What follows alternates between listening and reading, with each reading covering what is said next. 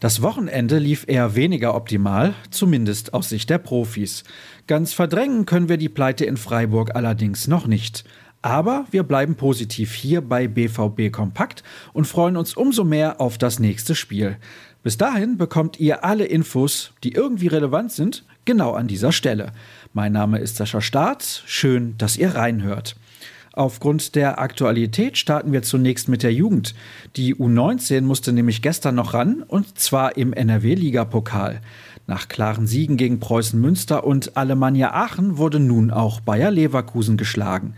Die Truppe von Trainer Mike Tulberg fuhr mit einem 5 zu 3 Erfolg aus dem Rheinland wieder nach Hause in den Pott. Gleich drei Treffer gingen auf das Konto des jungen Torjägers Bradley Fink. Während der Nachwuchs auf dem Platz stand, erholte sich das Bundesliga-Team am Sonntag noch vom Spiel am Tag zuvor und der Rückreise aus dem Breisgau. Weil aber am Freitag schon die nächste Partie wartet, steht heute natürlich eine traditionelle Trainingseinheit auf dem Programm. Ob dann Thomas Delaney den Kommandos von Marco Rose folgen wird, ist fraglich. Bekanntermaßen halten sich Gerüchte um einen möglichen Wechsel zum FC Sevilla.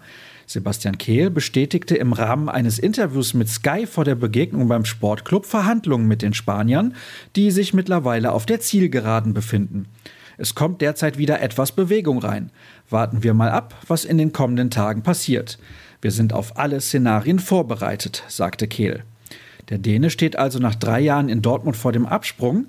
Das könnte wiederum für einen weiteren Neuzugang sorgen. Denn aktuell ist die Vereinskasse leer, auf die Einnahmen ist man angewiesen. Vor allem über eine Verstärkung auf der defensiven Außenbahn wird bei den Bossen intensiv nachgedacht. Keine Sorgen müssen die sich über die Offensivabteilung machen. Durch das Freiburger Eigentor wurde die Serie mit mindestens einem Treffer nun auf 34 Spiele aufgebaut. Die interne Bestmarke wurde damit weiter verbessert. Trotzdem setzte es für die Borussia die zweite Niederlage in Folge gegen Freiburg, nachdem man in den vorherigen 19 Partien gegen den SC nicht verloren hatte. Verpasst wurde dadurch der neunte Bundesligasieg hintereinander und damit auch ein neuer Vereinsrekord. Wie in der vergangenen Saison setzte es übrigens nach einem überzeugenden Auftaktsieg eine Niederlage am zweiten Spieltag. Damals schlug man Mönchengladbach mit 3 zu 0, es folgte eine 0 zu 2 Niederlage in Augsburg. Weitere Zahlen dieser Art liefern euch die 09 Fakten. Außerdem im Angebot die Stimmen der Entscheidungsträger. Sascha Klaverkamp hat den Hörer in die Hand genommen und bei den Verantwortlichen durchgeklingelt. Deren Aussagen hat er für euch in einen Text gepackt, den ihr auf unserer Internetseite lest. Dort findet ihr auch einen Artikel von Cedric Gebhardt, in dem es um Jude Bellingham geht. Der junge Engländer war in Freiburg Dortmunds bester Mann auf dem Platz und das mit 18 Jahren. Ihr wollt mehr wissen? Kein Problem. Ruhrnachrichten.de steht euch 24 Stunden am Tag zur freien Verfügung.